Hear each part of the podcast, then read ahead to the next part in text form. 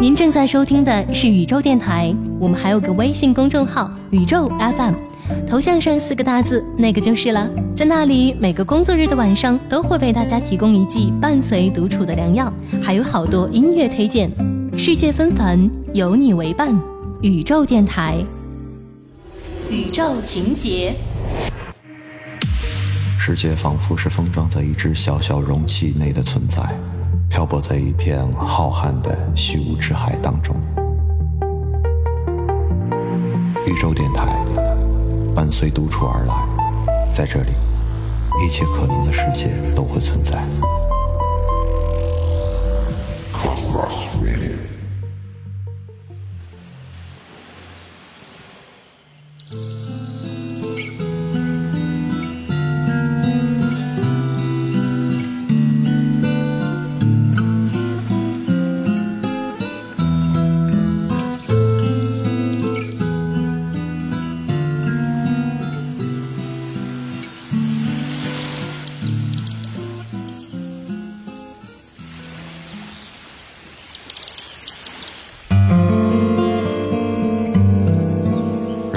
说“沉默是金”，这话还被写成大字，镶在框里，贴在很多墙壁上。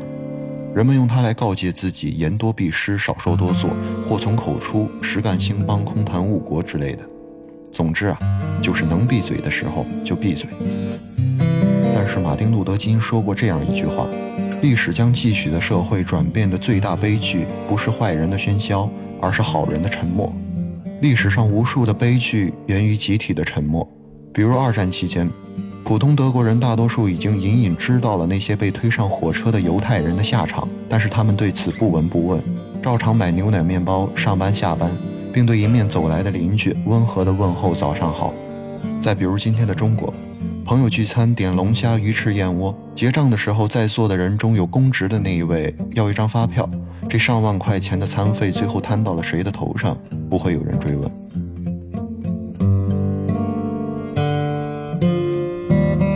房间里的大象，在英文里意指那些所有触目惊心的存在，却被明目张胆地忽略甚至否定的事实或者感受。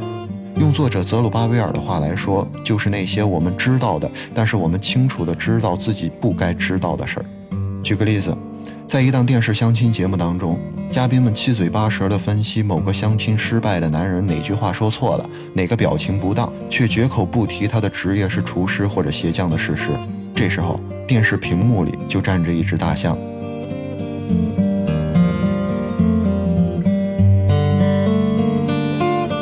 尽管有些时候沉默也是起源于善意和礼貌的，比如在临终亲友面前，我们不愿意谈及他们的病情；再比如和一个口吃的人聊天，我们假装注意不到他的口吃。但是另一些时候，沉默却源于怯懦，人们害怕权力，害怕高压。害怕失去升官发财的机会，害怕失去房子车子，于是沉默成了自我保护的机制。有句话怎么说的来着？高贵是高贵者的墓志铭，沉默是沉默者的通行证，就是这个道理。还有一些时候，人们所恐惧的，甚至不是利益上的损失或者肉体上的暴力伤害，而是精神上被自己的同类群体所孤立。出于对归属感的依恋，他们通过沉默来实现温暖的合群。所以，沉默的人数越多，打破沉默就越困难。因为当越来越多的人被卷入沉默的漩涡，从这个漩涡当中挣脱出来，需要的力气就越大。历史上的先知往往命运悲惨，面对第一个站出来大喊“屋子里有大象”的人，人们往往不会顺着他的手指去看到底有没有一只大象。而是怒斥他为什么吵醒了自己的好觉，甚至他们会因为那个人的勇气映照出了自己的怯懦而恼羞成怒。你那么大喊大叫干什么？哗众取宠，爱出风头，不识时务，神经病！沉默如癌细胞般分裂生长，房间里的大象就这样在合群的人们的相互拥抱当中越长越大。好在随着大象越长越大，作者指出它被戳破的可能性也随之增大。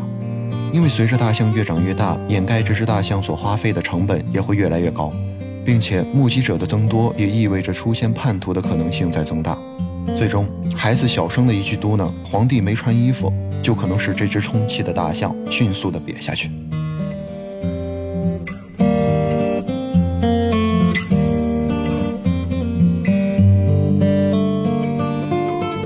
二战之后德国人纷纷睁开了闭上的眼睛可惜在众人眼睛的这一闭一睁之间已经有无数人成了沉默的祭品。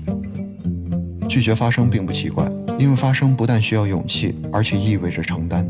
谈论全球变暖，意味着我们要去寻找解决问题的方案，意味着我们可能要选择不买车、少开暖气和空调，刻意去节约用水。所以，沉默是金，但是大象并不会因为你不谈论它而消失。你可以不谈论它，甚至可以不谈论这种所谓的不谈论，但是全球还会再继续变暖。直视我们生活当中的沉默吧。人们习惯于用政治或者社会的压制来为自己的沉默辩护，却往往忘记了正是自己的沉默在为这种压制添砖加瓦。我们尽可以堵上自己的耳朵或者捂上自己的嘴巴，但是当房间里有一只大象时，它随时可能抬起脚来，踩碎我们天下太平的幻觉。沉默如雨的呼吸。沉默如诗的呼吸，沉默如水的呼吸，沉默如谜的呼吸。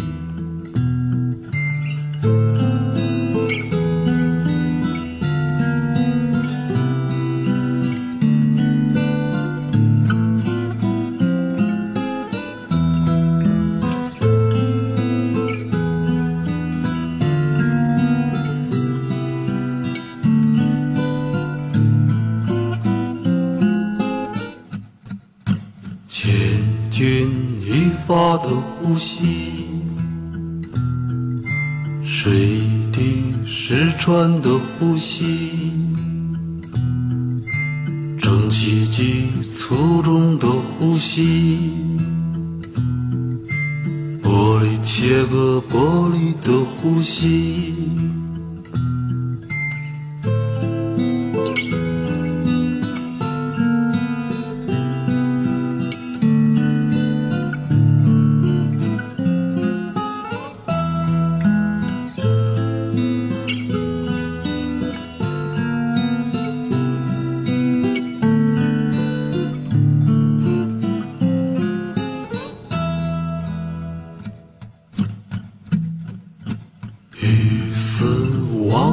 的呼吸，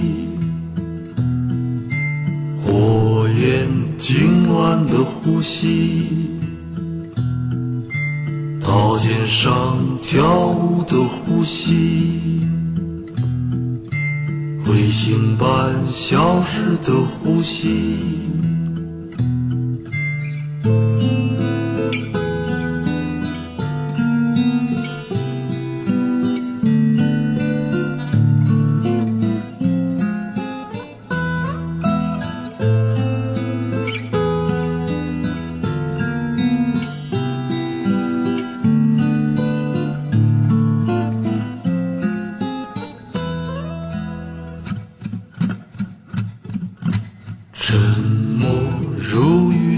呼吸，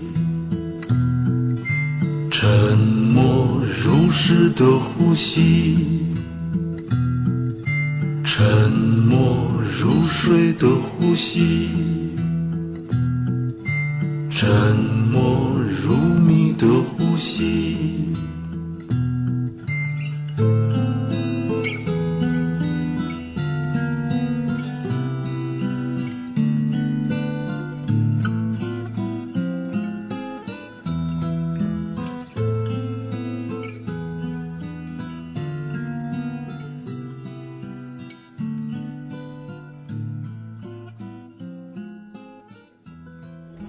宇宙情节。Cosmos Radio。